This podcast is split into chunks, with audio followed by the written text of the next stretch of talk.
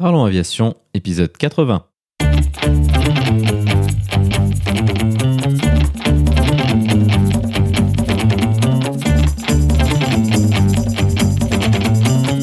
Parlons Aviation, le podcast qui parle de tout ce qui vole. Je m'appelle Antoine et aujourd'hui nous parlons du vote F8 Crusader avec Chris. Nous proposerons également la vidéo de la semaine. Dans sa rubrique culturelle, Olivier nous parlera également du Crusader et de son apparition dans le film 13 jours. Bienvenue à bord, j'espère que vous êtes confortablement installés. Parlons Aviation épisode 80 et prêt au départ.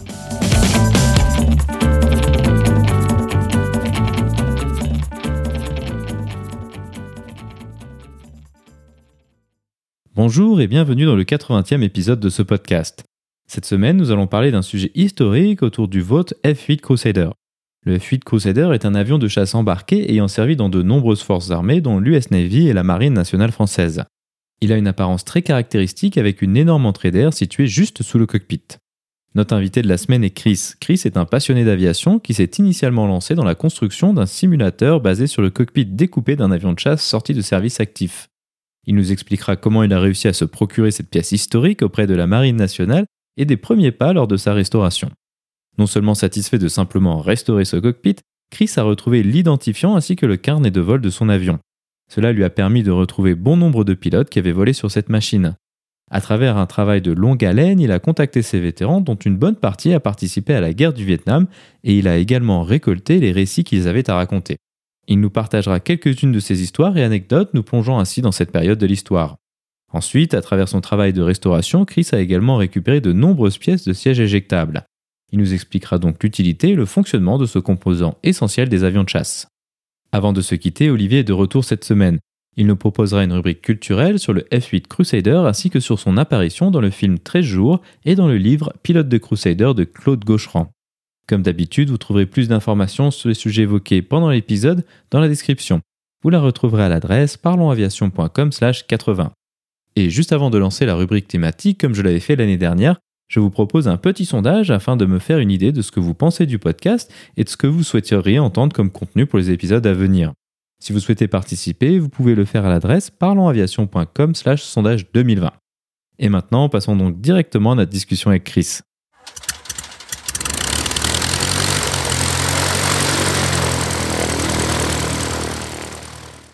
Bonjour Chris et bienvenue sur Parlons Aviation. Peux-tu nous décrire ton parcours aéronautique? Bonjour. Écoutez, euh, le parcours aéronautique, aéronautique à, vrai dire, quand j'étais quand j'étais jeune, euh, je m'intéressais aux avions comme tout, tout gamin, mais euh, ça a pris un, tournant lors d'une reconversion, on va dire, qu'il a fallu que je fasse à 35 ans. Je suis retourné à, à, la fac et quand je suis retourné à la fac à Montpellier, j'ai eu la chance d'aller d'aller visiter la, on appelle ça, la, la, tout ce qui faisait euh, l'armée de l'air avait amené dans le cadre de sa promotion pour faire euh, venir un petit peu des pilotes euh, à l'armée française. Ils faisaient une, une exposition qui s'appelait Des ailes et des hommes. Ils amenaient dans une grande surface. À l'occurrence, c'était à Montpellier. Et donc pendant une semaine, j'allais voir cette exposition. Il y avait surtout un simulateur de vol, un simulateur de vol qui me, qui me branchait bien sur un Mirage F1 qu'ils avaient coupé et donc, ils avaient mis un flight simulator dedans et j'étais comme un gosse. Je, faisais la queue avec les gosses pour essayer de faire ça tous les jours. Et je m'étais dit un jour, j'aimerais bien avoir un cockpit comme ça. Et puis, euh, la chance est arrivée que j'avais, je cherchais, j'étais graphiste et je faisais des peintures de, je voulais faire des peintures de guerre, comme on appelle ça les nose art des, de la deuxième guerre mondiale. Je cherchais des vraies voilures d'avions. Et euh, je me suis renseigné au bureau des domaines pour savoir où on pouvait acheter une aile d'avion parce que ça tombe pas comme ça sous les sabots d'un cheval. Et on m'a dit, bah, il faudrait que tu te rapproches euh, d'un certain monsieur euh, qui s'appelle Monsieur Michel Pont, euh, qui a un château à Savigny-les-Bonnes et qui achète tout ce qui est métal, aluminium, aéronautique. Et il me dit, il pourra peut-être te vendre un bout de voilure. J'ai contacté cette personne. Cette personne m'a dit, ben, moi j'ai quelque chose, mais il me dit, qu'est-ce que vous avez à l'échange? Ben, j'ai rien à l'échange, sinon j'aimerais bien, je n'aurais pas besoin de vos services. Il me dit, est-ce que vous connaissez un avion qui est à vendre? Et je dis, bah, écoutez, par, par fait exprès, euh, je savais qu'il y avait un parc aux oiseaux à côté de chez moi qui avait un vampire Venom. Il me dit, ça tombe bien, je l'ai pas dans ma collection. Et il m'a dit, euh, j'aimerais bien l'acheter. Si vous arrivez à me le négocier, je vous donnerai une aile d'avion. Donc, on est parti là-dessus. J'ai réussi à négocier le vampire Venom. Euh, donc on a pu faire échange et il m'a amené une aile de vautour. Je savais même pas ce que c'était un vautour à part l'oiseau. Donc je me suis retrouvé avec une aile qui faisait 800 kilos, presque une tonne, qui faisait 7 mètres de long. Il m'a laissé gentiment dans mon jardin. Euh, les gendarmes étaient passés parce qu'ils pensaient qu'il y avait un bout d'avion qui était tombé. J'aurais dit non, non, vous inquiétez pas, il n'y a pas d'accident de l'avion, mais j'ai vite euh, loué une scie euh, pour pouvoir la tronçonner en petits morceaux pour pouvoir la passer derrière ma clôture. Suite à ça, j'ai fait donc des bouts de voilure où j'ai pu réaliser à, l'aérographe mes nose art. Je voulais faire une vraie voilure d'avion. Et je suis resté en contact avec ce fameux Michel Pont, qui est assez connu dans le monde de l'aéronautique et qui a ce fameux château de Savigny-les-Bonnes, juste à côté de, Dijon, avec 100 avions de chasse autour du château. Bref, euh, ce monsieur avait un parc à ferraille, donc c'est pour ça que j'ai eu mon, aile d'avion. Et un jour, je lui ai dit, ben, comme j'avais adoré le cockpit que j'avais vu à Montpellier, euh, j'ai dit, j'aimerais bien avoir un cockpit un jour pour faire un simulateur de vol. Je pense que c'est le rêve de pas mal de gens. Et puis il m'appelait euh, peut-être un an après. Il dit, Chris, est-ce que ça t'intéresse un cockpit de Crusader Et j'ai dit, c'est quoi un Crusader J'avais jamais entendu parler d'un Crusader, ni même jamais vu une photo d'un Crusader. Je m'excuse pour tous les passionnés de l'aéronautique. Mais voilà, c'était plus d'une vingtaine d'années de ça. J'étais vraiment novice. Euh, donc, euh, ben, j'ai dit, ok, euh, combien ça coûte? Il me dit, écoute, ça va coûter dans les 4200 francs, ça fait équivalent d'à peu près 800 euros de maintenant. Il me dit, euh, il y a 10 cockpits que je vais récupérer à, à Cuers, à la base d'aéronaval de, de Cuers. Si t'en veux un, ben voilà, je te t'en prends un. Et j'ai dit, ok, banco. Ces avions, alors ces cockpits d'avions de Crusader, maintenant j'ai toute l'histoire. J'ai acheté mon cockpit de Crusader. Ces Crusader venaient de, de l'US Navy. Euh, alors, comment des Crusader et des cockpits de Crusader étaient là en France? C'est simple. Euh, on se souvient que l'aéronavale française en 64 a acheté 42 euh, appareils pour euh, pouvoir équiper les flottilles. je crois que c'est la 12F et la 17F sur les, les porte-avions Clémenceau et Foch. Donc c'était le, le, meilleur chasseur à l'époque embarqué, supersonique qu'on pouvait avoir. Donc ils ont acheté 42 avions chez Chance Fault. Ils avaient même acheté un, un trainer, euh, celui qui a le double, double seating, euh, pour pouvoir entraîner un pilote à l'arrière, mais euh, finalement, il n'a jamais été livré. Enfin bref, ils ont livré quand même les, les 42 appareils qu'ils ont gardés ben, jusque dans les années, fin des années 90. À la fin des années 90, l'avion était, on va dire, devenu pas obsolète, mais il commençait à vieillir. Et donc, ils pensaient à le remplacer. A priori, ben, ils avaient dit, ben, on va attendre le Rafale, mais comme le Rafale était en retard, se disait euh, l'armée française, enfin la, la, marine française, avait décidé peut-être d'aller chercher des F-18 américains qui avaient encore du potentiel. Et euh, M. Dassault a vu ça d'un œil euh, quand même pas très amical et il s'est dit oulala s'ils vont acheter des F-18 américains, mon programme Rafale est un petit peu un peu plombé. Donc il a réussi, je sais pas comment ils ont fait, au point de vue politique, à, à décider à la marine française de, de pouvoir prolonger la vie de ces F-8 français qu'ils avaient depuis les années 60. De ce fait, ils avaient besoin de pièces neuves et surtout, ils avaient besoin de d'ailes euh, récentes parce que les ailes avaient des potentiels qui étaient fatigués depuis longtemps. Quand on imagine le nombre d'appontages et de des catapultages qu'ont subi ces avions, on comprend bien qu'ils étaient assez fatigués. Donc, ils ont euh, acheté des avions qui étaient euh, encoucounés, comme on dit, euh, euh, dans les déserts américains. On a tous le mythe de ces, de ces déserts américains en Arizona où il y a 10 000 appareils qui sont là prêt à rebondir, prêt à rugir. Donc, euh, ils sont allés chercher à la base de Dig Mountain, qui est la base de Tucson, en Arizona. Et donc, les Crusader, euh, c'était des anciens euh, avions qui avaient volé au Vietnam et ils avaient été mis au rebut en 76 lors de la, guerre, la fin de la guerre du Vietnam. Donc, ils sont allés chercher par bateau, ils les ont ramenés, je crois, sur la Romanche. Si je me souviens bien, ils les ont amenés par camion après à Cuers et donc ils ont cannibalisé ces avions ces structures. Ils ont piqué les ailes, donc les ailes des avions américains ont fini sur les avions français. Ils ont réussi, je crois, à, à refurbir, comme on dit en anglais, refurbish, 17 euh, avions, 17 euh, Crusader français euh, au nouveau standard, en mettant la nouvelle avionique. Ils ont récupéré beaucoup de choses et ils ont cannibalisé tout ça. À la fin des années 90, ben, le, Rafale est arrivé. Et donc, ils ont décidé de tout vendre. Ils ont vendu non seulement les pièces détachées des, de, de tous les F8 français, ils ont vendu les F8 français, certains donnés dans des musées, ils ont surtout vendu les 11 avions américains qu'ils avaient cannibalisés pendant des années. Et donc le cockpit que j'ai acheté, c'est un de ces avions euh, cannibalisés de l'US Navy. J'achète ce cockpit, je le ramène à la maison. il fallait il fallait avoir quand même une vision parce que le cockpit avait passé des années des années euh, dehors à la pluie, il était ouvert, il n'y avait pas de verrière. Euh, il était vide à l'intérieur. Quand je dis vide, on voyait carrément les arêtes de poisson. Hein. Pour ceux qui connaissent un peu les fuselages d'avion, il y avait rien du tout, quoi. Mais j'avais ce crusadère, je sais pas ce que c'était un crusadère. Euh, le jour où j'y suis allé pour la petite euh, histoire, ils étaient en train de les couper parce que l'avion était en entier. Les ailes étaient déposées. Ils avaient des ailes bleues, donc c'était bien les ailes françaises qu'ils avaient swappées. L'avion a été coupé en trois morceaux et donc ils devaient le couper ni au chalumeau ni à, la disqueuse à cause du kérosène. Et puis ils voulaient pas aussi que peut-être quelqu'un puisse les recoller, ce qui est complètement dingue, mais bon. Donc ils les ont coupés, ils ont mâché avec un, style, un ciseau mécanique. J'étais là le premier jour. Et heureusement que j'étais là parce que le gars dans son tractopelle, il a commencé à attaquer le cockpit et il a pris là où il y a le canopy rail, c'est là où il y a le nom du pilote, entre le pare-brise et l'arrière du siège. Donc euh, c'était pour vous dire euh, que le cockpit était mort s'il était coupé, et juste le devant du cockpit après l'arrière du cockpit. Donc j'ai crié, j'ai fait des grands gestes. Il s'est arrêté, il m'a dit qu'est-ce qui se passe? J'aimerais bien que tu puisses couper les cockpits, parce qu'il y a encore des derrière mais j'aimerais que tu les coupes le plus loin possible. Il me dit, bon, ben, on va essayer de le couper à côté de la perche de ravitaillement. Pour ceux qui connaissent le Crusader, la perche est un petit peu en retrait. Donc, on a coupé, ils ont coupé ces 11 avions, ils les ont amenés chez un, ferrailleur, et moi, j'ai récupéré ce, ce cockpit. Je l'ai ramené à la maison, sur une remorque. Et puis, il a fallu que je commence à gratouiller, euh, je voulais le restaurer pour faire mon fameux simulateur de vol dont j'avais rêvé quand j'avais euh, été euh, sur Montpellier, que j'avais essayé ces, ces fins coupés pour la, les ailes des hommes. Donc j'ai réussi à, à, bidouiller un petit peu pas mal de choses. Et à l'intérieur d'un des panneaux, parce qu'il y a beaucoup de panneaux, on s'aperçoit que les avions, il y a beaucoup de panneaux à enlever, des panneaux qui sont fixes, des panneaux qui sont fixes ou des trappes de service. Et derrière une trappe de service, il y avait un, un genre de petit euh, booklet euh, qui disait en anglais, avait marqué Do not remove from bureau number 149 to 9 to 10. Donc ça veut dire ne pas euh, enlever de, la frame 149-210. Donc j'avais le numéro de l'avion ce numéro de l'avion, c'était assez fantastique de l'avoir. C'est comme j'avais trouvé la carte grise de l'avion. Un copain euh, historien de l'aviation euh, qui s'appelle Baron Devinck, pour ceux qui connaissent, Hervé Devinck, un très bon ami à moi, euh, m'a dit, ben, donne-moi le numéro de ton avion. Et il me rappelle, il me dit, Chris, tu vas être, t'es bien assis. Il me dit, ton avion, il a descendu un MiG 17 en 1966 au Vietnam. J'ai dit, arrête tes conneries. Il m'a dit, non, non, non, c'est, vrai.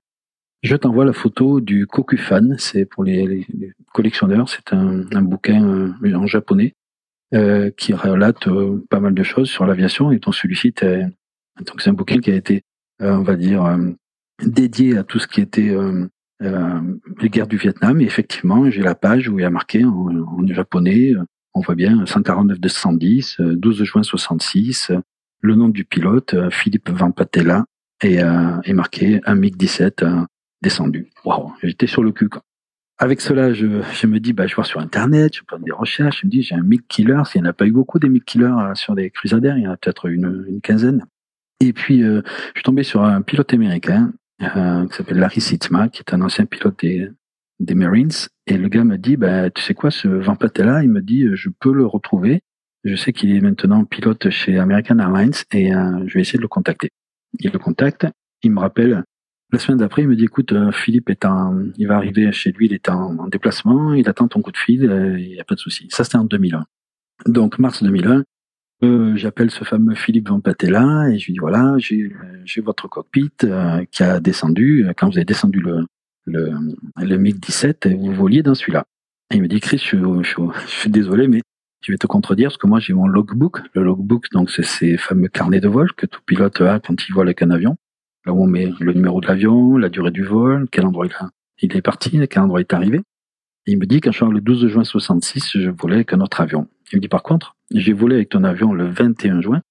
Et le 21 juin 66, il m'a dit, euh, excuse-moi, c'est le 21 juin, 21 juin 66 où il a scoré le MiG. Et le 12 juin 66, il volait avec le mien. Il me dit, j'ai pas descendu le MiG ce jour-là, mais c'était le premier jour où j'ai rencontré un, un MiG 17. Et euh, donc il m'a dit, voilà, c'est la vérité, elle n'est pas que dans les bouquins. Ça, il faut s'en souvenir parce que c'est pas tout ce que c'est écrit dans un bouquin que c'est la, vérité vraie. Euh, sur ces fêtes-là, je, je dis, bah, écoute, je devais aller aux États-Unis parce que j'ai une autre passion qui, qui tourne autour des taxis américains. Je dis, bah, je viens à New York. Euh, est-ce qu'on peut se rencontrer? Pas de souci, je viens te voir et on se retrouvera sur le pont de, de l'USS euh, Intrepid. C'est le, oui, c'est l'Intrepid qui est sur le 34e rue à New York. Et donc, on s'est retrouvé là-bas en, en 2001, mois de, de mai. Et on a passé une journée ensemble sur le pont du porte-avions. Il m'a amené son logbook. J'ai jamais vu, moi, une photocopie d'un logbook d'un pilote américain du Vietnam. J'ai fait des photocopies couleur. Et la couleur était très intéressante parce que quand on, les couleurs elles ont des codes quand le, quand la personne écrit les entrées de, des avions, avec le, la durée du vol, l'endroit où il a décollé, tout ça. Quand c'est écrit en noir, c'est des vols normaux. Quand c'est écrit en vert, ce sont des, des vols de combat. Donc, pour te dire que sur un carnet de vol euh, Vietnam, quand c'est écrit en vert, il n'y en a pas beaucoup qui ont des écritures en verte. Et quand c'est écrit en rouge, ce sont des vols de nuit. Donc, je connaissais pas les types de couleurs. Et effectivement, donc, il m'a fait la photocopie et j'ai bien vu qu'il n'avait pas volé avec mon avion hein, quand il a descendu le MiG. Mais plus tard, il m'a expliqué que, et je l'ai, parce que j'ai commis un, livre sur euh, l'histoire de ce cockpit, j'en reviendrai tout à l'heure. Il m'a dit que il avait rencontré pour la première fois un, un MiG-17 avec mon avion. Il avait fait un dogfight avec. L'histoire est relatée en plus dans mon bouquin pour ceux que ça intéresse. Et donc, euh, il a commencé à, à tirer. C'est la première fois qu'il a rencontré un MiG-17. Il a envoyé un, il a eu un missile. Il avait un, un sidewinder. Et malheureusement, il n'a pas attendu d'être dans l'enveloppe. Il n'a pas entendu le son caractéristique d'être dans l'enveloppe. Donc, il a tiré un peu comme un, chien fou. Hein. Il avait 20, quelques années. Hein. Il a raté. Le deuxième, il avait l'enveloppe, le ton. Il a bien attendu il a tiré et le Sidewinder n'est jamais parti du fuselage. Il est resté accroché sur le fuselage. Donc là aussi, euh, c'est fatal pas de chance.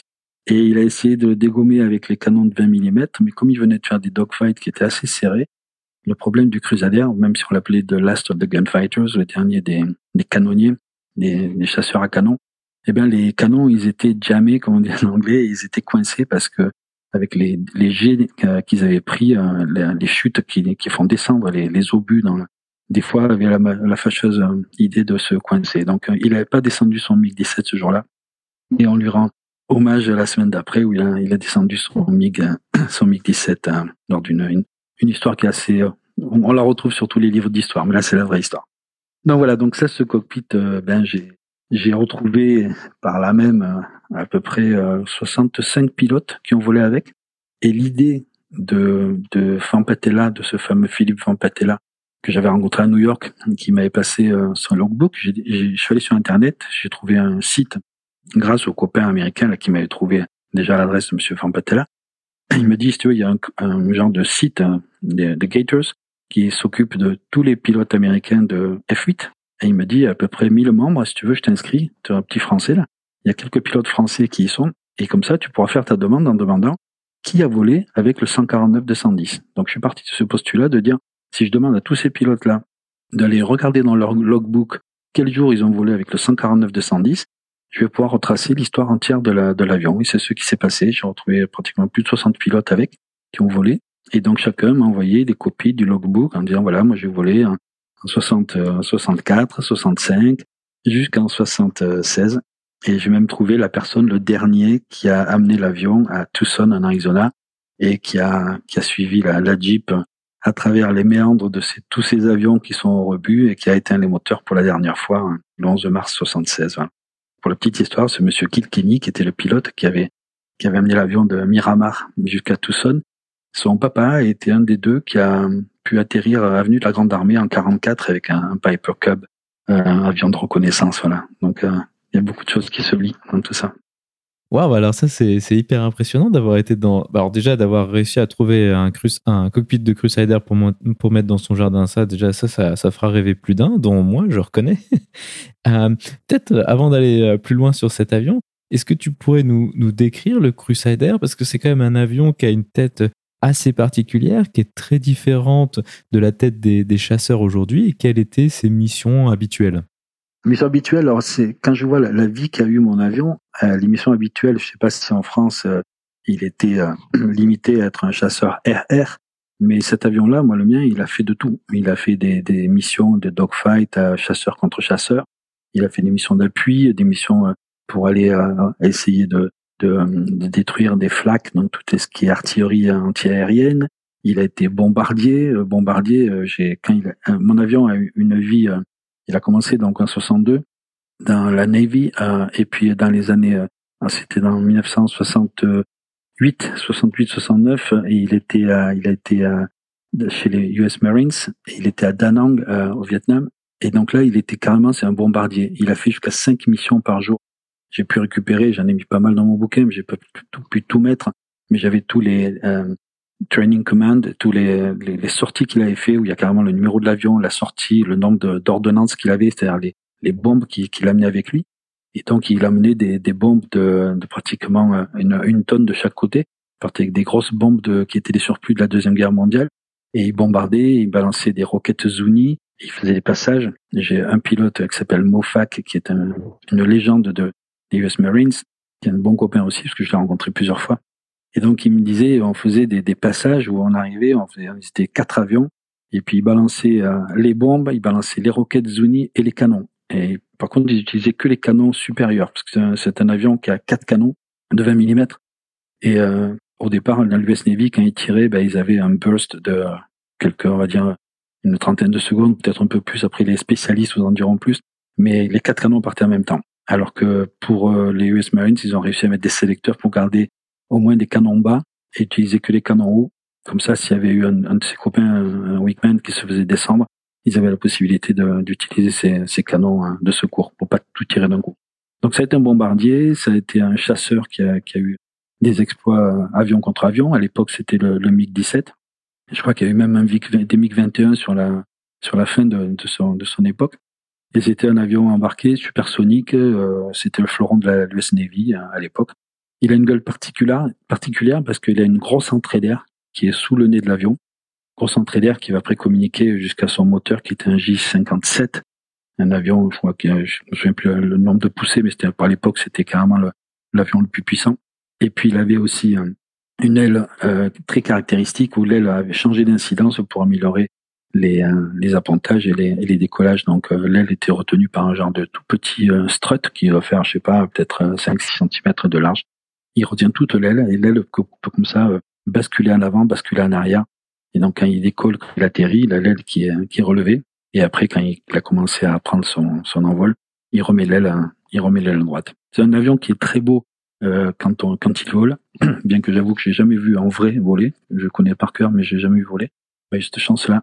Puis par contre, quand il arrive dirty, comme ils disent, sale, à l'appontage, il est pas très beau. On dirait un oiseau un peu un peu pas très pas très agile quoi. En plus, il était très tellement long avec euh, une garde au sol qui était très très courte et donc pour atterrir sur des porte-avions de la classe 27 euh, Charlie, les du 27C qui est de la classe Essex, donc c'est des petits porte-avions, c'est pas les porte-avions américains euh, ceux qui sont maintenant en service et qui sont nucléaires. C'était des petits porte-avions comme un peu celui qu'on avait le Foch ou le Clémenceau. Et a priori, c'était très très très difficile de, de pouvoir apponter sur ce type de, porte-avions. Et souvent, je sens que j'avais la, la, discussion avec euh, Philippe Pampatella, parce qu'on a passé une journée ensemble avec ce, ce fameux pilote qui a descendu un MiG-17 en 66. Et il me disait la, fois où j'ai le cœur qui a le plus battu la chamade, il me dit c'est quand je me suis retrouvé euh, un retour de porte-avions euh, sur le porte-avions une nuit d'encre, euh, rien du tout, tout d'un coup euh, panne complète.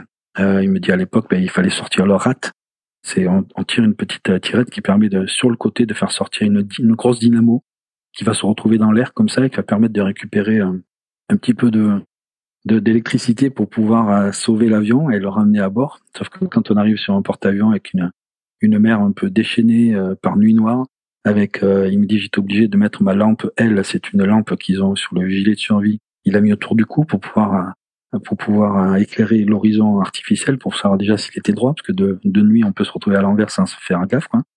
Et puis après, il avait sa petite maglite qu'il avait mis entre son pantalon anti et sa combinaison, qu'il mettait sur son genou gauche. Et à l'appontage, il éclairait avec son genou en levant le genou euh, tel ou tel instrument pour savoir l'angle d'incidence. Et le gars, il a ponté comme ça. Il me dit c'était plus difficile et mon cœur battait la chamade plus que quand on allait bombarder euh, partant par beau temps. Quoi. Donc rien que de ramener l'avion sur le porte-avions, c'était quand même c'est des sacrés pilotes. C'est des, sacrés gars. Alors ça, ce que tu décris, euh, le système euh, d'incidence euh, variable des ailes. Alors peut-être revenir là-dessus parce que on connaît relativement bien. Alors pour ceux qui ont vu Top Gun, soit je pense à peu près tout le monde, on a l'habitude de voir des, enfin on avait parce que ça existe plus tellement aujourd'hui, l'habitude de voir des avions avec une flèche, donc l'angle entre le fuselage et les ailes variables, comme le F-14 Tomcat ou, le F-111 ou, quelques autres comme ça. Mais là, c'est pas ça qui se passait, c'est bien euh, donc les ailes dont le, bord d'attaque se levait à l'intérieur du fuselage. C'est juste, c'est ça? Ouais, tout à fait. Il y a même, il y a mon avion, j'ai une photo dans mon, dans mon bouquin sur l'appontage, et il y a une partie qui était à ce moment-là visible, et il avait marqué le, le du, du squadron de VF 194 qui était Hudden Hudden et il avait peint en lettres blanches parce que quand ils atterrissaient, ça se voyait, alors quand ils repartaient, ça se voyait même pas. Donc ils arrivaient même à récupérer des espaces pour faire des de la de la déco quoi.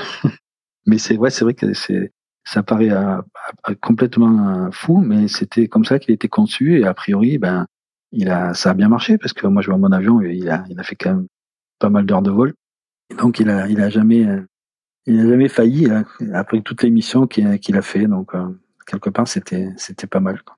Moi, le mien, à la fin, j'ai réussi à avoir tout le. C'est pas énorme, mais j'ai réussi à avoir toutes les heures de vol euh, qu'il a fait euh, suivant toutes les années.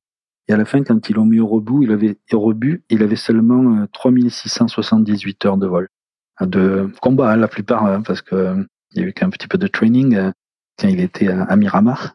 Il a, passé une année et demie deux fois à Miramar, sur la fameuse base Top Gun, les vrais Top Gun avant avant Tom Cruise. Et donc ça fait pas énormément. je ne peux pas comparer parce que je connais pas d'autres avions. Je sais pas quels sont les temps de vol sur des Phantom, sur des, des Tomcat, tout ça. Mais pour cet avion-là, euh, en temps de guerre, euh, voilà, c'est à la fois ça peut paraître pas, pas beaucoup, mais euh, je me dis passer une heure dans un avion comme ça, quand on voit ce que c'est long, quoi. c'est long.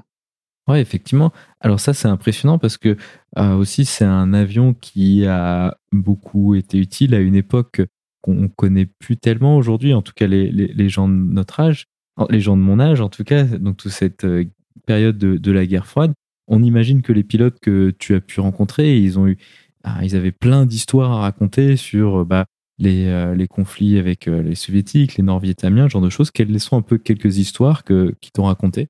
Oui, j'ai eu la chance après, donc depuis 2001, de, de rencontrer ces pilotes, ben, rien que pour faire mon bouquin gentiment, ils m'ont inclus dans leur groupe. Donc, euh, savoir que chaque deux ans, ils se réunissent pour ce qu'ils appellent The Last Crusader Ball. C'est le, dernier bal des, pilotes de Crusader, où ils se réunissent pendant 4-5 jours. Euh, souvent, c'est Pensacola, Floride, donc euh, sur la base des, Blue Angels. Donc, on va chaque voir les Blue Angels.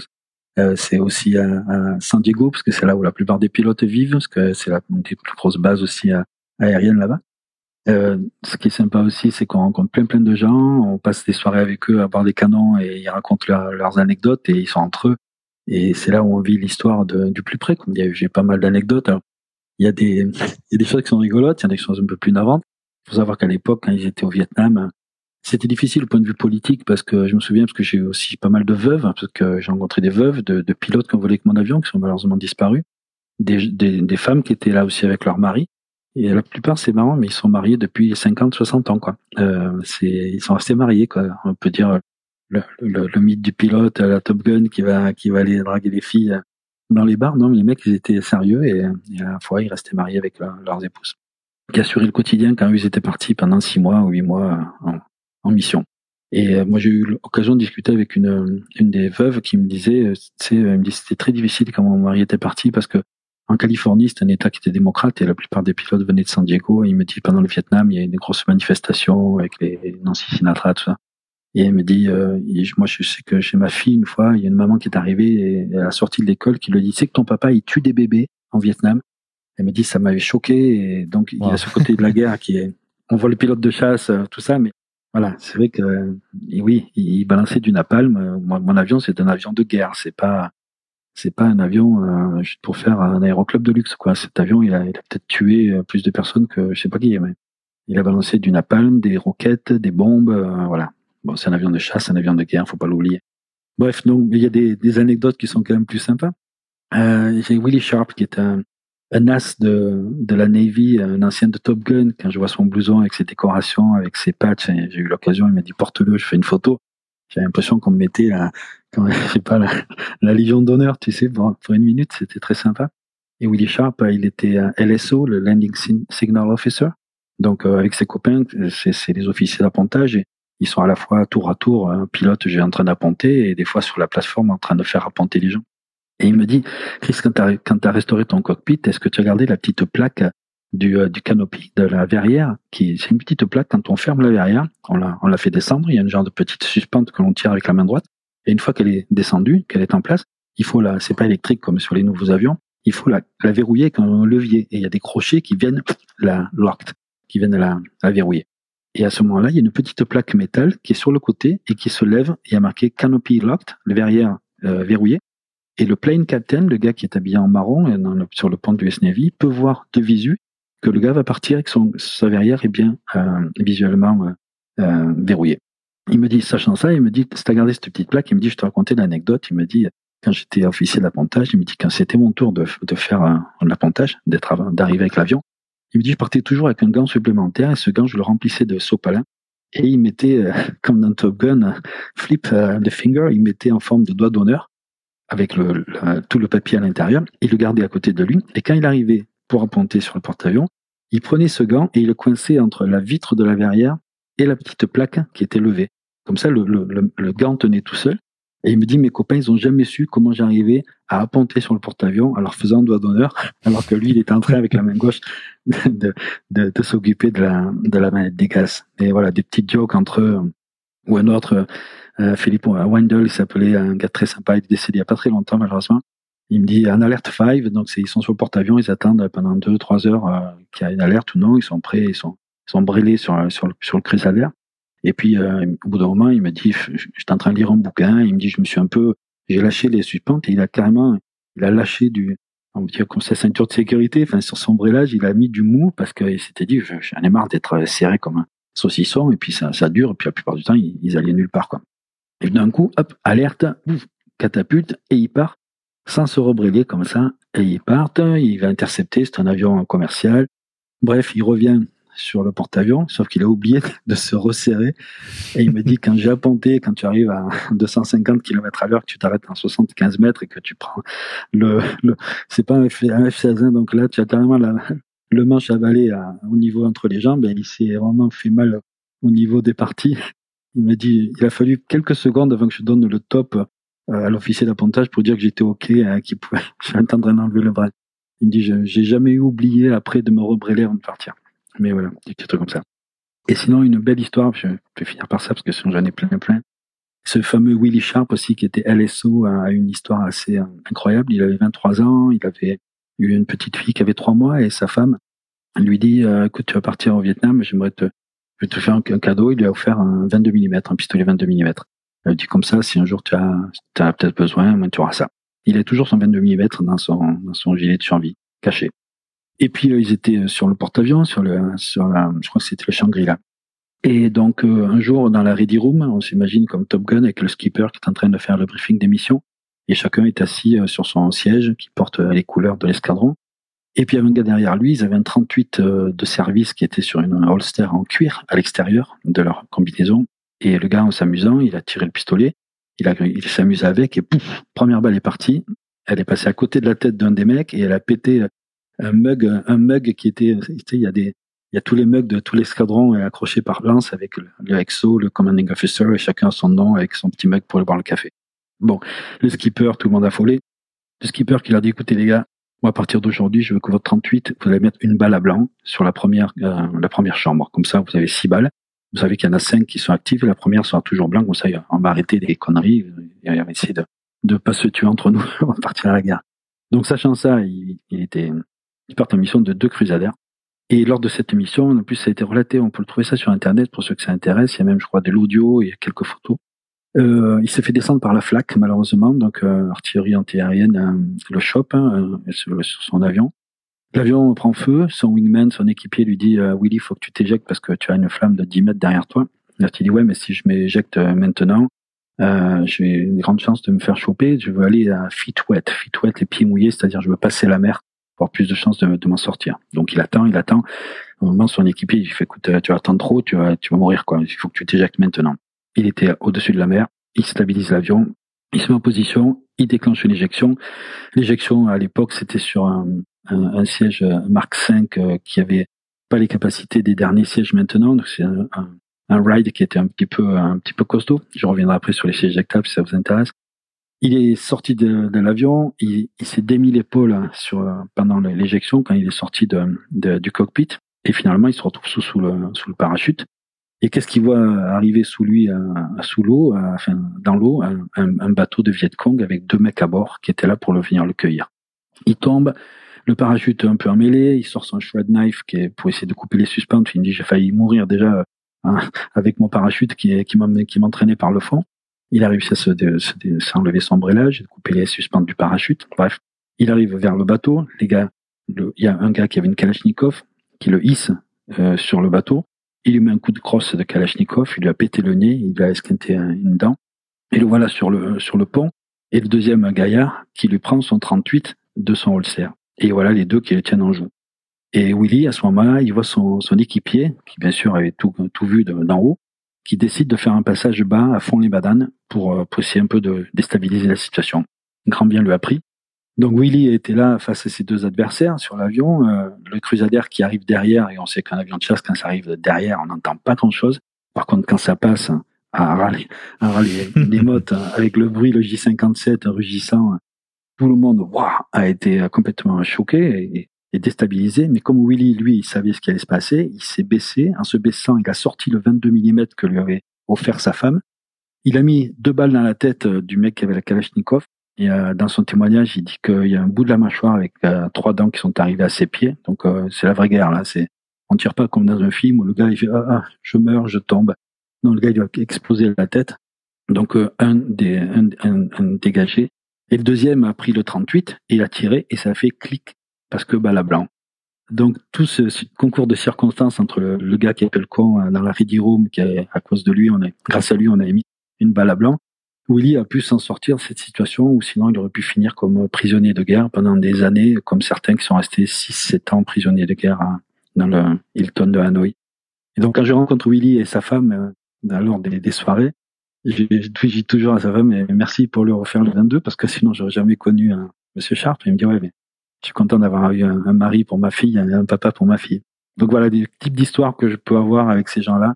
C'est fantastique. Je sens que je suis privilégié de pouvoir de pouvoir assister à ces à ces discussions. Ça fait maintenant, j'en ai fait euh, six six euh, six soirées avec eux, enfin six euh, six réunions de Crusader. J'en ai fait plusieurs à Pensacola. À Pensacola, j'ai raté la chance de ma vie parce qu'il y avait le capitaine Mac qui me dit Chris, t'étais où hier soir? Ben j'étais avec d'autres pilotes, on discutait. Il me dit parce que j'étais mon bon copain Neil Armstrong, euh, astronaute, qui venait faire une petite une petite euh, conférence et comme c'était euh, il était pilote avec lui et il m'a dit je te l'aurais présenté. Et là je me suis je me suis bouffé les doigts. j'ai dit, dit, à Mac, j'ai dit excuse-moi mais tu as serré la main à Armstrong? Il me dit ouais hier. J'ai dit écoute est-ce que je peux te serrer la main? Comme ça je pourrais dire que j'ai serré la main au mec qui a mis le pied sur la lune. Donc c'était bien cool quoi. C'était bien cool mais voilà le type de et ça des histoires j'en ai des anecdotes hein. alors dans mon bouquin que j'ai commis euh, j'ai quelques histoires qui ont, qui ont été relatées comme ça avec des des choses très intéressantes avec euh, des pilotes euh, Marines parce qu'il a fait pas mal de trucs avec les Marines tout ça l'US Navy euh, ceux qui ont aussi qui ont permis de de, de faire aussi de, de l'entraînement quand il était à Miramar c'était un avion qui était au ce qu'ils appelaient le Crusader College collège, c'était là où ils apprenaient à, voler avec le, Crusader. J'ai même un capitaine euh, US euh, Air Force. Ce gars-là, il a, il a volé avec mon avion. il était sur le, en, en échange pour la US Navy, alors qu'il était US Air Force. Et ce gars-là, ils avaient marqué sur le, j'ai la photo de son, de son avion et sur, sur le nom, il a marqué Captain euh, Jim euh, sur son, euh, sur le, sur le côté avec son nom et il a marqué US Air Force. Et enfin, il n'est pas marqué US Air Force. Et c'est euh, quand euh, le vrai capitaine de l'US Navy a vu ça, il a dit mais qui c'est ce capitaine Il n'y a qu'un capitaine, c'est moi ici. Mais comme les grades sont différents, le capitaine de, Marines et des US Air Force n'a pas le même grade que le capitaine US Navy. Donc il a demandé à rajouter capitaine et US Air Force. Donc j'ai la photo de de, de, de ce gars-là avec marqué capitaine, son nom est marqué US Air Force sur un Crusader. Donc ça c'est assez rare. Et il avait même fait, il avait poussé le, le vice à aller faire quand il était à, Hein, au Japon de faire des, ailes hybrides. Donc il a pris une aile de l'US Air Force, il a rajouté l'encre de la marine de l'US Navy. Donc euh, il a ces ailes qui, existent, euh, je crois, en un seul exemplaire. Il n'y a que lui qui pouvait porter ça.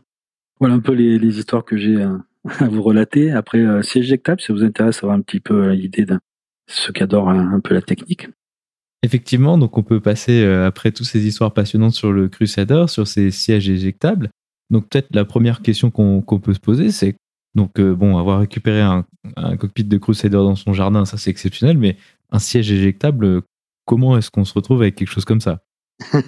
Ben Là, la chance aussi, la chance et les connaissances. Quand j'ai acheté mon, cockpit, comme je vous l'ai dit tout à l'heure, il était vide à l'intérieur, il a été cannibalisé. Bien sûr que le siège éjectable, c'est un élément qui part euh, en premier. On ne peut pas le laisser dans un cockpit qui est, qui est ouvert à grand tour. Déjà, j'ai trouvé, il a fallu que je trouve une verrière. J'ai trouvé une verrière. J'étais content de trouver une verrière parce que ça se trouve pas sous les sabots d'un cheval. Et le, le siège éjectable, j'étais euh, bien ami avec un, monsieur Tournier qui a la collection d'avions, pour ceux qui connaissent, à, à Orange. À Orange, il a 35 avions de chasse, en collection privée. Euh, et donc, euh, Monsieur Tournière, lui, il m'a dit, bah, je vais acheter euh, toutes les pièces de, de rechange, les pièces neuves du Crusader à la fin des années 99. Et il m'a dit, voilà, si tu as besoin de pièces pour restaurer ton cockpit, viens me voir.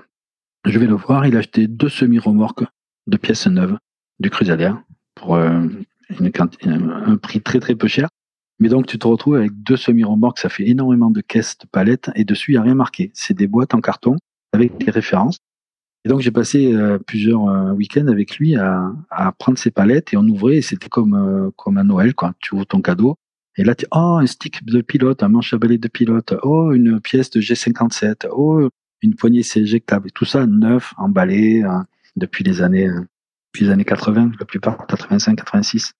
Et donc on trouve plein plein de pièces de siège éjectable et puis je lui dis bah écoute il me dit bah, pour te remercier de m'aider à trier, prends prends ce qu'il te faut pour restaurer ton siège. Donc euh, j'avais, j'étais comme au magasin, je prenais ma poignée neuve, je prenais mon truc.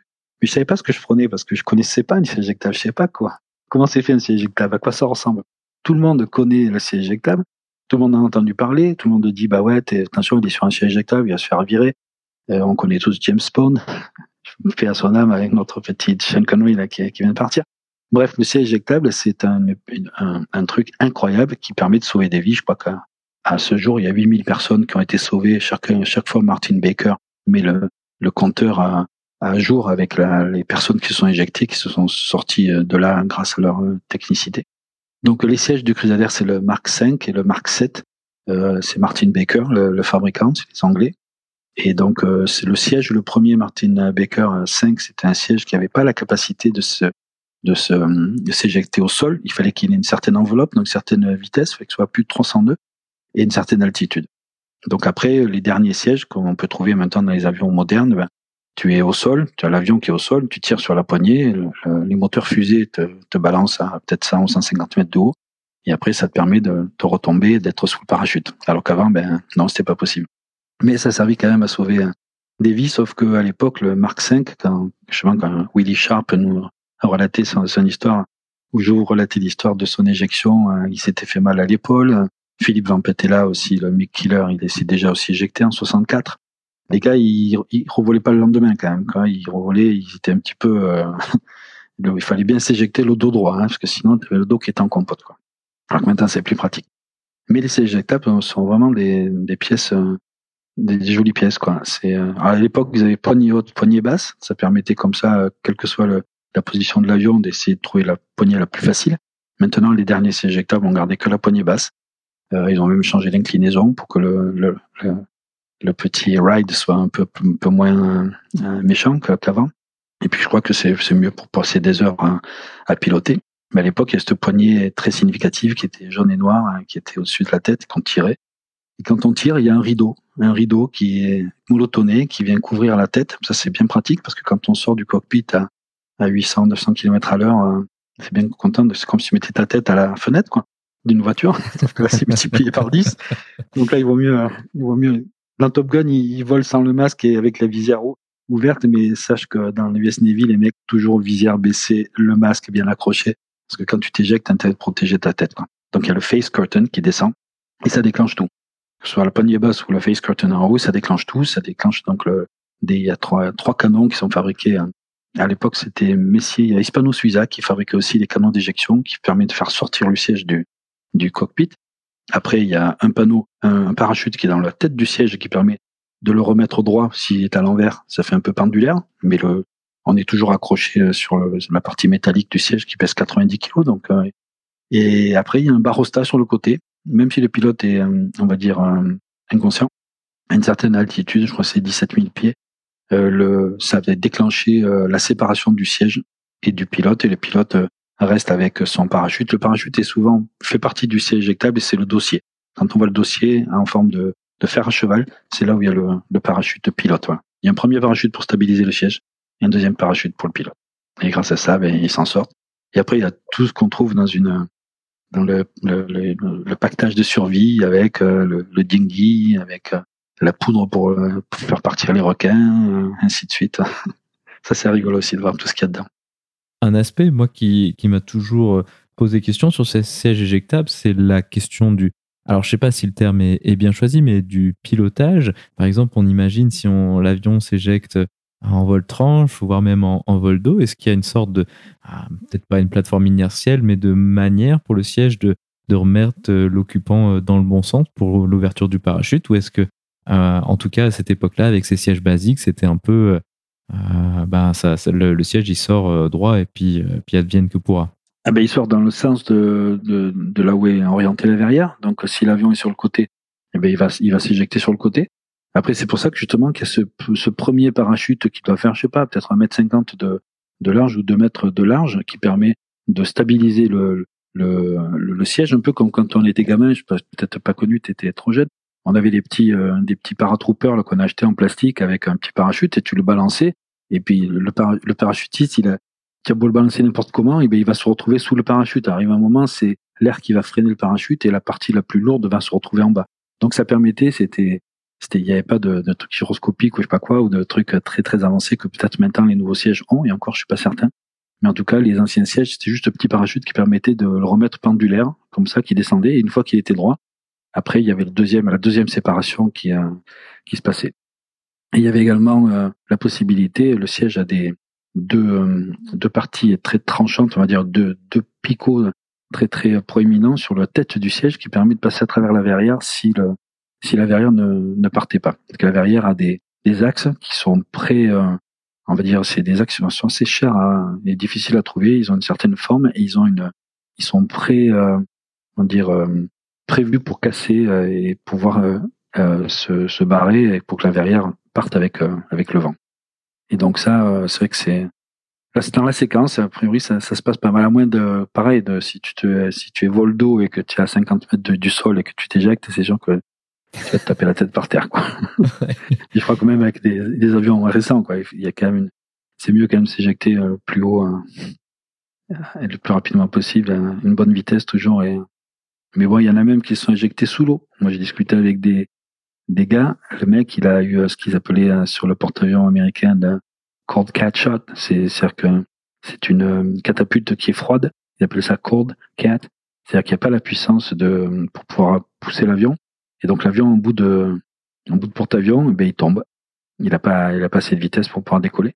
Tout ça parce que ça a été mal réglé ou alors la, vapeur d'eau euh, euh, qui, a, qui a été euh, dans le qui permet de propulser la, navette de la catapulte n'a pas marché. Et donc l'avion, le porte-avions, l'avion est descendu et un certain, il y a certaines vidéos, tu vois le Crusader qui, qui disparaît devant le, le porte-avions, tu te dis, et puis on le voit qui remonte, qui remonte, qui remonte, mais il a dû passer à un mètre de l'eau. Mais il y en a certains qui ont touché l'eau et qui se sont retrouvés sous l'eau. Le porte-avions leur est passé dessus. Alors t'imagines, euh, tu vois. Et il y en a un qui s'en est sorti, il y en a beaucoup qui sont morts, on est d'accord. Mais il y en a un à qui j'ai discuté et qui lui s'est éjecté sous l'eau. Et euh, il était peut-être à un mètre, un mètre en train de, glisser de sous l'eau. L'avion tombe et est en train de, descendre vers les abîmes.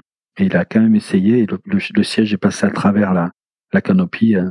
Bon, il a, il a pas eu un, c'était pas facile, quoi. Mais il a réussi quand même à sortir son truc, hein.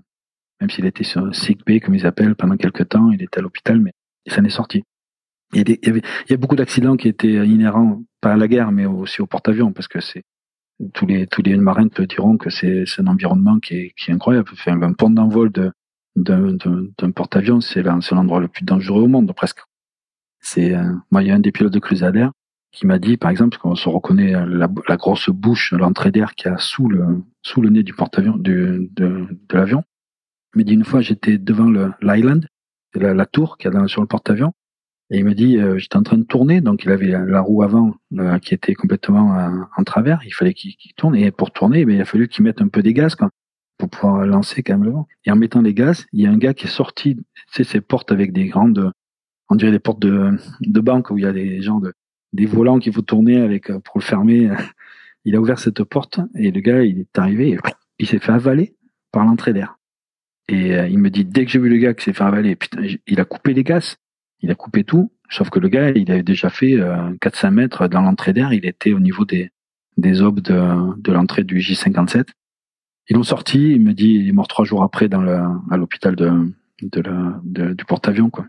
Il me dit, je m'en suis toujours voulu, mais euh, il m'a dit, bon, je pouvais rien faire. Je savais pas qu'il allait sortir et il fallait bien que je mette un peu la patate pour pouvoir tourner. Donc, euh, c'est très, très dangereux, quoi. Il y a des, des choses comme ça qui sont, d'autres anecdotes aussi. Je me souviens aussi, je pense à ça, mais il y avait deux pilotes, Chris Delorier, l'extreme Marines, et il faisait beaucoup de, de bombardements, donc à Danang. Et un jour, ils se sont retrouvés avec deux avions qui partaient euh, en mission. Il était le deuxième, lui. Et il voit en bout de piste euh, tout un, un, platoon d'infanterie qui venait de revenir du Vietnam et qui avait passé des, longs mois dans la jungle. Donc les mecs, ils étaient exténués, ils avaient vécu le pire, l'enfer, quoi. Et les mecs, ils étaient tous euh, allongés sur le tarmac, ils attendaient l'avion de transport qui allait les ramener aux États-Unis, avec tous leurs démons et tout ce qui se passait et tout. Et Indiana, on arrive avec les deux crusaders sur le taxiway pour prendre notre envol. Et là, il y a le, le, le responsable du, du platoon qui nous voit arriver. Il a fait mettre tout le monde debout et les mecs, ils ont salué les deux avions. Il me dit, avant de donner le top départ, il me dit, j'avais une boule euh, au niveau de la gorge et euh, il me dit, euh, après il a été, il était ophtalmo dans l'US Navy, dans, dans, le Marines, et il me dit, j'ai toujours demandé quand il y a un ancien qui me dit, t'étais pas à Danang ce jour-là? Il dit, j'aurais bien aimé leur, dire merci. Enfin, on les a salués du cockpit, mais il me dit, eux, ils étaient, nous, on avait pas la belle vie comparé à eux, mais c'était quand même plus facile, quoi. Il me dit, c'est des moments comme ça qui sont assez émotionnels. Tout ça, c'est super à vivre avec ces gens-là, quoi, qui, qui racontent c'est la vraie vie, quoi. Et malheureusement, ben ils, sont vieux maintenant les papilles. Même au Vietnam, c'est pas très très vieux, mais ils ont maintenant entre 70 et 90 ans, donc chaque mois il y en a un ou deux qui s'éteint, quoi. Mais bon, c'est la vie. Je suis content d'avoir restauré quelque chose qui quelque chose qui, les, qui leur tient à cœur, quoi. effectivement, ça c'est très impressionnant. Maintenant, si on s'intéresse à, la fin de vie du, du, du Crusader, euh, donc, tu as dit que dans la marine française, c'est le Rafale qui avait remplacé euh, euh, les fonctions du Crusader.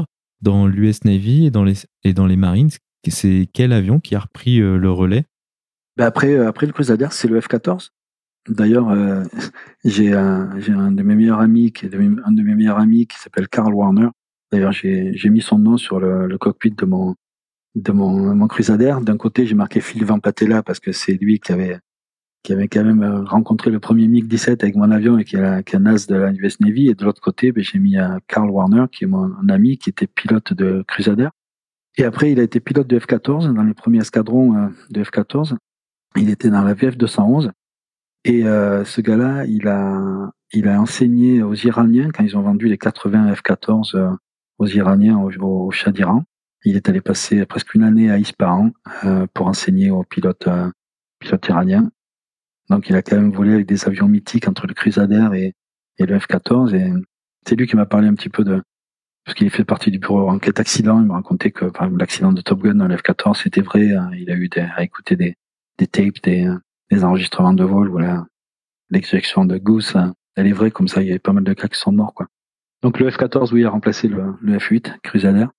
Et après, ben, le F-14 a été remplacé par le, par le F-18. Et le F-18, c'est multi-role fighter qui fait maintenant, c'est un des fleurons de l'US Navy, mais c'est un avion. Je crois qu'il y a une maintenance qui est très très faible, donc euh, il est souvent euh, dispo, alors que nos avions, il paraît qu'ils sont peut-être meilleurs, mais ils sont moins dispo.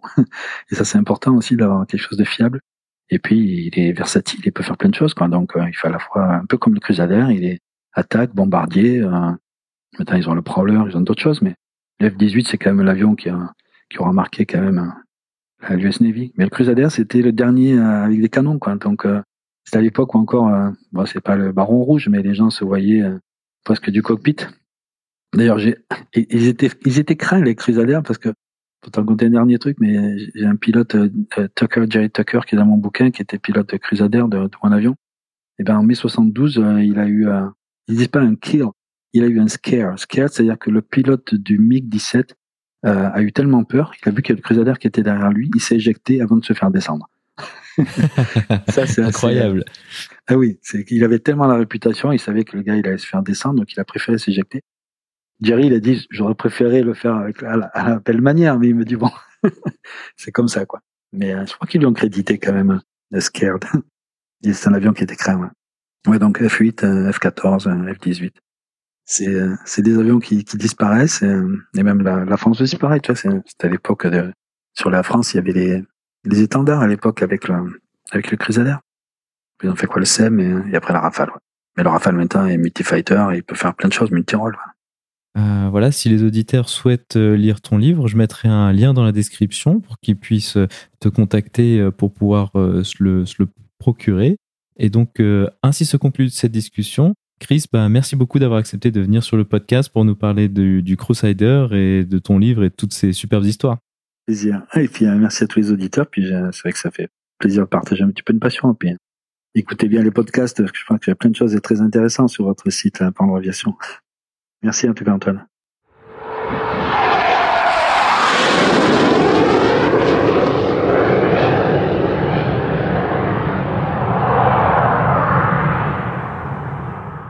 Exceptionnellement cette semaine, je passe dès maintenant le micro à Olivier avant la vidéo de la semaine pour sa rubrique culturelle sur le F8 Crusader et le film 13 jours.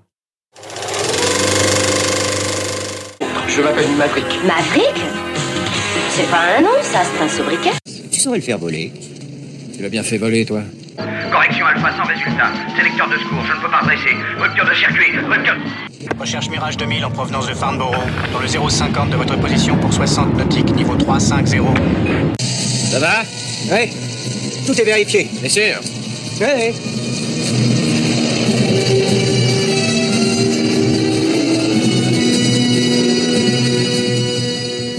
Bonjour à tous et bienvenue dans l'épisode 6 de cette rubrique où je vous parle comme habituellement d'un avion mythique et d'un produit culturel qui lui est associé.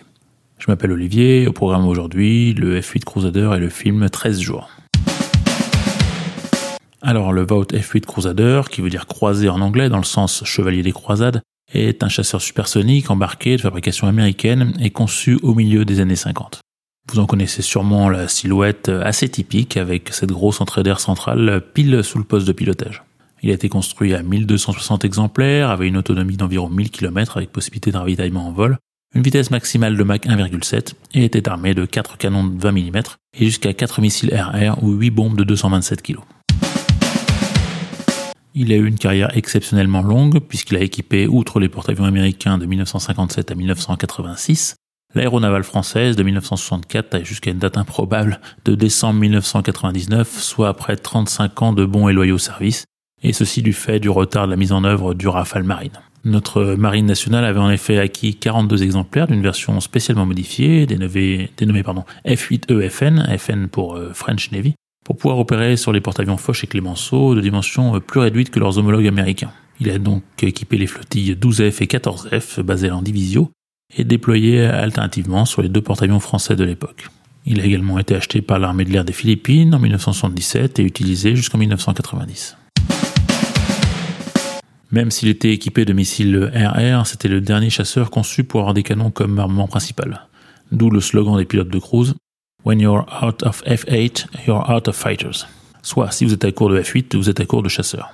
Une des caractéristiques les plus, les plus originales du Crusader était sa voilure à incidence variable. L'ensemble de la voilure pouvait en effet pivoter de 7 degrés vers l'arrière lors des phases d'appontage et de décollage, permettant ainsi d'améliorer la portance à faible vitesse et permettant de maintenir l'avion dans une incidence plus horizontale pour une meilleure visibilité du pilote lors des phases d'appontage. Le 16 juillet 1957, un Crusader, dans sa version de reconnaissance, piloté par John Glenn, futur astronaute du projet Mercury et beaucoup plus tard de la navette spatiale, établit un nouveau record de traversée ouest-est des États-Unis, en reliant Los Angeles à New York à la vitesse moyenne de 1167 km/h en 3h23. John Glenn avait baptisé cette tentative de record Project Bullet, soit projet balle, la vitesse moyenne de son vol étant supérieure à celle d'une balle de calibre 45. Pendant la guerre du Vietnam, les Crusaders obtinrent 19 victoires contre les MiG-17 et MiG-21 nord-vietnamiens pour 3 avions abattus, soit le meilleur ratio de victoires, tout type d'appareils confondus durant ce conflit. Ce qui lui valut le surnom de MiG Master. Euh, ils seront néanmoins progressivement remplacés pendant la guerre comme intercepteurs par des F-4 Phantom biplace, la présence d'un officier d'interception en complément du pilote permettant de soulager celui-ci des tâches de surveillance radar pour une meilleure efficacité. Ils continuèrent néanmoins au Vietnam à effectuer des missions de reconnaissance et de bombardement. Alors 13 jours est un film de Roger Donaldson sorti en 2000 avec Kevin Costner dans le rôle principal, celui d'un conseiller politique du président John Fitzgerald Kennedy. Ce film raconte les événements qui se sont déroulés du 16 au 28 octobre 1962 et connu sous le nom de crise des missiles de Cuba. Pour resituer le contexte, en 1962, donc en pleine guerre froide, un avion U-2 espion repère en survolant Cuba sites de lancement de missiles SS-4 à tête nucléaire menaçant directement les grandes villes de la côte est des États-Unis. Au-delà des sites proprement dits, les États-Unis identifient également de nombreux navires soviétiques chargés de, matériel militaire en route vers Cuba. Kennedy et son secrétaire à la défense, Robert McNamara, décident alors d'un blocus maritime de Cuba afin de stopper l'arrivée des nouvelles armes sur l'île, tout en entamant des pourparlers avec l'URSS. S'ensuit alors une période d'intenses tensions diplomatiques qui ont littéralement mené le monde au bord d'une troisième, troisième guerre mondiale nucléaire. La résolution de cette crise, succès attribué à JFK, a largement contribué à la popularité du président américain. Ce film se veut donc un reflet fidèle de la période de 13 jours en question. Historiquement, il paraît en effet très fidèle et assez nuancé politiquement. On voit le président Kennedy devoir prendre position non seulement vis-à-vis de l'URSS et de Cuba, mais d'une partie de ses généraux plutôt va en guerre et prêts à en découdre rapidement et bien sûr de l'opinion publique. Narrativement, il est également très réussi avec une tension constante qui tient le spectateur en haleine du début à la fin. Kevin Costner est donc le personnage principal dans le rôle de Kenny O'Donnell, le conseiller spécial du président, mais tous les acteurs sont excellents, bien que moins connus en France, et vraisemblablement choisis pour leur ressemblance avec les personnages historiques qu'ils incarnent, soit JFK, son frère Robert Kennedy, alors ministre de la Justice, Robert McNamara, etc. Alors, quel rapport avec le F-8 Crusader? Eh bien, pile au milieu du film, se situe une assez longue séquence où une paire de Crusader en version reconnaissance, donc des RF-8A pour être précis, soit équipés d'appareils photo et donc désarmés, survole à basse altitude les sites de lancement de missiles afin de confirmer de façon formelle leur existence et de fournir des détails supplémentaires sur l'emplacement, la quantité des missiles, la présence de défense antiaérienne, etc. Ce survol a réellement eu lieu.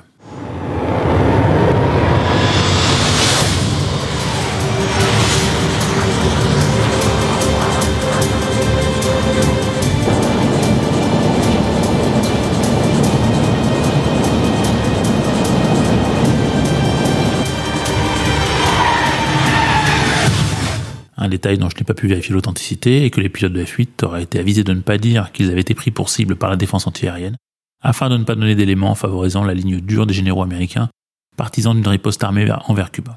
Les Crusaders vus dans le film sont ceux de l'armée de l'air des Philippines qui étaient déjà déclassés, mais extérieurement restaurés pour l'occasion. Alors, si vous voulez en savoir plus sur le Crusader, je ne peux évidemment que vous recommander la lecture de deux ouvrages. Le premier est celui de mon ami Chris Monnier, dont vous avez pu entendre l'interview dans cet épisode 80 de Parlons Aviation, et dont je rappelle le titre, F8 Crusader 149-210, il est édité par l'auteur. Attention, il est rédigé en langue anglaise, mais assez simple à lire si vous avez quelques notions, et aussi avec une iconographie photographique extrêmement riche. Le second est une autobiographie qui s'appelle tout simplement Pilote de Crusader par Claude Gaucherand, paru en 2015 aux éditions JPO. Une vraie vie dans l'aviation embarquée et plus de 2200 heures de vol sur Crusader pour l'auteur, à bord de ce chasseur euh, envers lequel il garde une véritable tendresse. Enfin, si vous passez par Montélimar, n'oubliez pas de visiter le musée de l'avion de chasse, où le F-8 de Chris trône en bonne place dans le hall d'accueil, mais où de nombreux autres avions superbement restaurés vous attendent aussi. Un autre exemplaire, un des rescapés de la marine française, soit un F-8P, P pour prolonger, restauré par l'Association des ailes anciennes de Toulouse, est visible au musée Aéroscopia dans cette belle ville. Voilà, c'est terminé pour aujourd'hui. J'espère que cet épisode vous a intéressé. Je vous laisse avec la musique du film 13 jours du compositeur Trevor Jones. Si vous souhaitez réécouter cette rubrique ou les précédentes de façon indépendante, retrouvez-moi sur le podcast Avion Légendaire, disponible sur la plupart des plateformes, ou sur le site internet légendairesavions.com.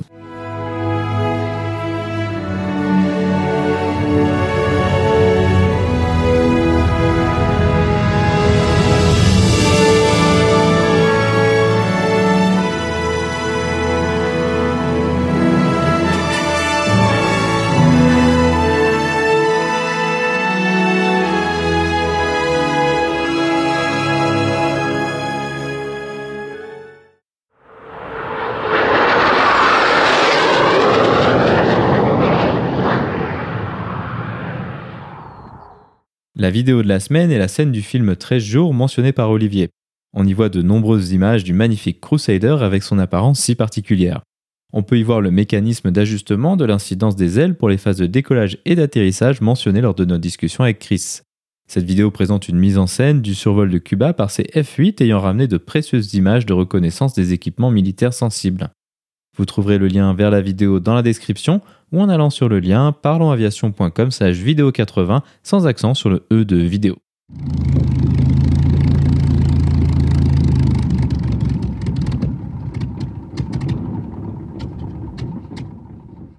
Ainsi se conclut donc le 80e épisode de ce podcast. J'espère qu'il vous a plu et je vous invite à vous abonner sur votre application de podcast favori. Également, n'hésitez pas à laisser un avis 5 étoiles sur iTunes, ce qui permettra à d'autres personnes de découvrir ce podcast. Je tiens à remercier Chris d'avoir accepté de venir sur le podcast pour nous parler de la restauration de son cockpit de F8 Crusader. Je tiens également à remercier Olivier pour le travail fourni pour sa super rubrique culturelle et de m'avoir mis en contact avec Chris. La description de cet épisode est disponible sur notre site web parlonsaviation.com/80. Si vous avez des questions, des remarques ou des suggestions, n'hésitez pas à nous contacter sur contact@parlonsaviation.com. Si vous voulez recevoir des notifications lors de la sortie des nouveaux épisodes, vous pouvez vous inscrire à la newsletter dans la barre latérale droite de notre site parlonsaviation.com. Vous pouvez également nous suivre sur Twitter sur @parlonsaviation et sur Facebook. En vous souhaitant des vols nombreux, je vous remercie d'avoir écouté ce 80e épisode de Parlons Aviation.